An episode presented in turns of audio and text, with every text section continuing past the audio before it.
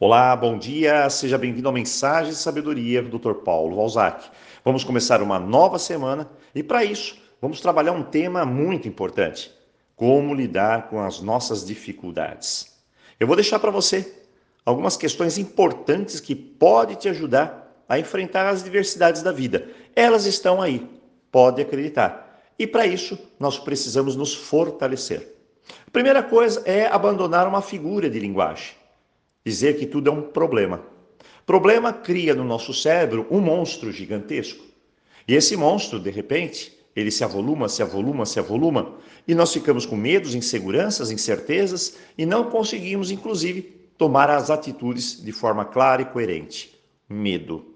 Então, hoje, banir do nosso vocabulário problemas. Nós temos dificuldades. As dificuldades podem ser numa escala de 0 a 10. Se é 0, é fácil.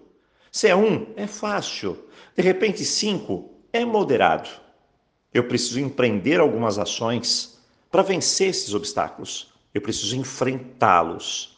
Muito bem. Às vezes a dificuldade pode ser 8, 9, 10. Então eu preciso de ações, atitudes e superatitudes, superações. Quando eu empreendo isso, eu supero, porque eu coloquei uma superação. Muito bem. Saindo desse princípio, vamos entrar em outro.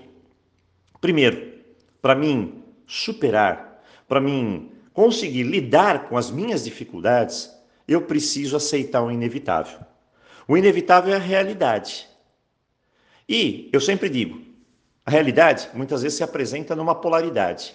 Por exemplo, tem pessoas na sua vida que você vai perceber que elas são gratas e são ingratas. É a polaridade. Tem outras pessoas que são boas, outras maus. Tem pessoas que são ciumentas, invejosas. Tem pessoas que vão sugar sua energia. Muitas vezes você vai permitir tudo isso. Então, aceitar o inevitável. Vai chegar à nossa frente pessoas, situações que vai trazer para nós um desafio. E eu tenho que vencer esse desafio. O que eu vou fazer diante disso? Primeiro, aceitar. Chegou, essa é a minha realidade. E vou trabalhar com ela. Como que eu vou fazer? Me lamentar? Não, lamentação só vai piorar as coisas.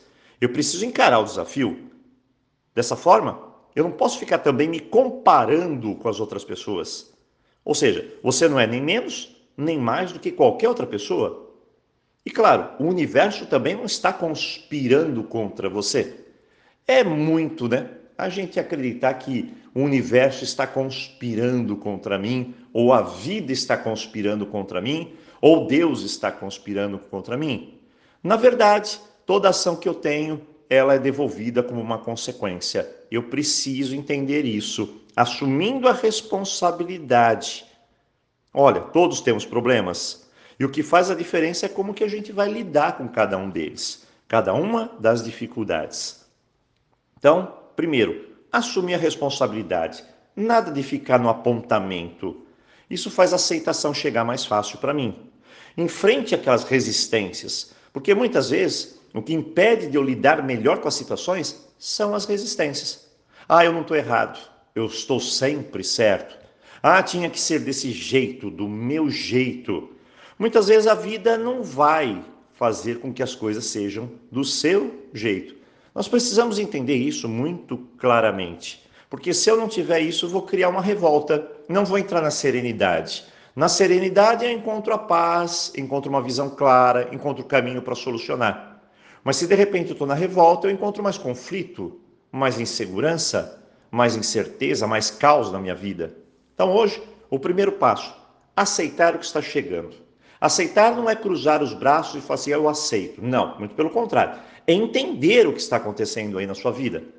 Entender que eu pratiquei algumas ações e elas me trouxeram algumas consequências. E hoje eu tenho que lidar com essas consequências. Eu tenho que parar, olhar para essa situação e buscar soluções.